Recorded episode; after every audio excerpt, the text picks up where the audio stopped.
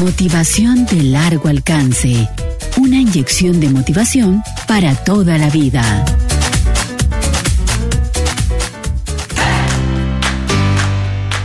Bienvenidos a Motivación de largo alcance. Mire, algo que uno debe estar siempre, siempre, siempre, siempre consciente de dónde estoy, de dónde vengo y hacia dónde voy.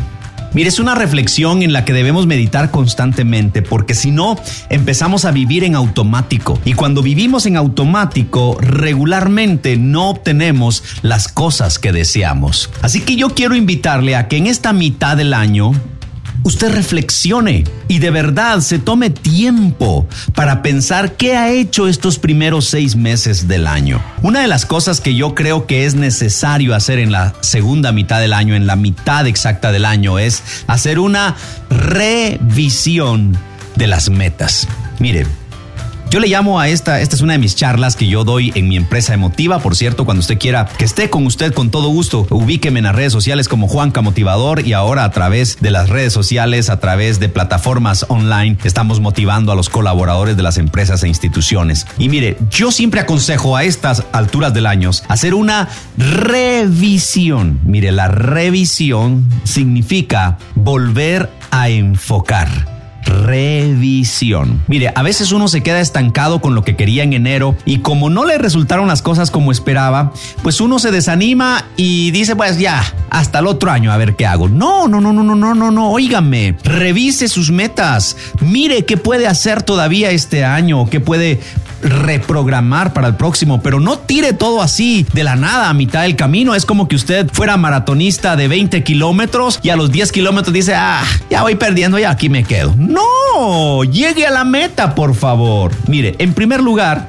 yo quiero aconsejarle que tome una hoja y un lápiz y haga tres elementos principales. Compare cómo estaba a principio de año y cómo se encuentra en este momento del año.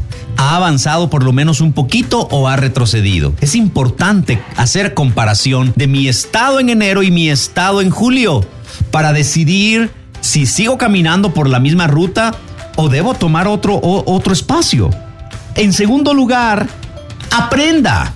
Aprenda tanto de lo negativo como de lo positivo. No solo celebre las cosas buenas, es revise qué hizo bien, por qué le funcionaron. No solo llore por las cosas que usted considera negativas, evalúe por qué me salió mal, por qué me fracasó este negocio, por qué no estaba listo para el coronavirus, para esta pandemia, por qué no me di cuenta antes que tenía que meterme al rollo del negocio electrónico.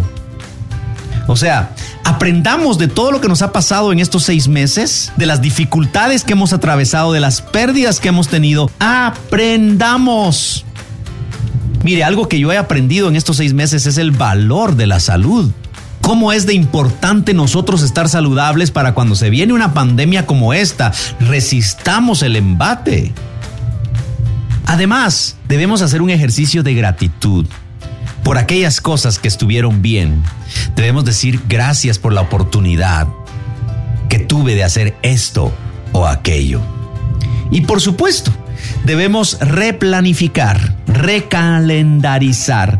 Es decir, usted quería entrar a la universidad, ya no pudo, bueno, recandelarice para el próximo enero, pero óigame, por favor, no espere hasta enero para empezar a pensar otra vez en la universidad. No, empiece ya a ahorrar si se va a meter a una pública. Vaya ya a la San Carlos a pedir sus pruebas y ahora es más fácil porque seguramente van a ser en línea para poder inscribirse el próximo año. Empiece a estudiar eh, algunos cursos cortos que le ayuden en lo que usted va a estudiar. O sea, está bien, replanifique, pero no suelte empiece a dar pasitos pequeños para que cuando llegue el momento sea más fácil. Y si hay algo que todavía puede rescatar, que todavía puede hacer, hágalo. Por el amor de Dios, no se rinda.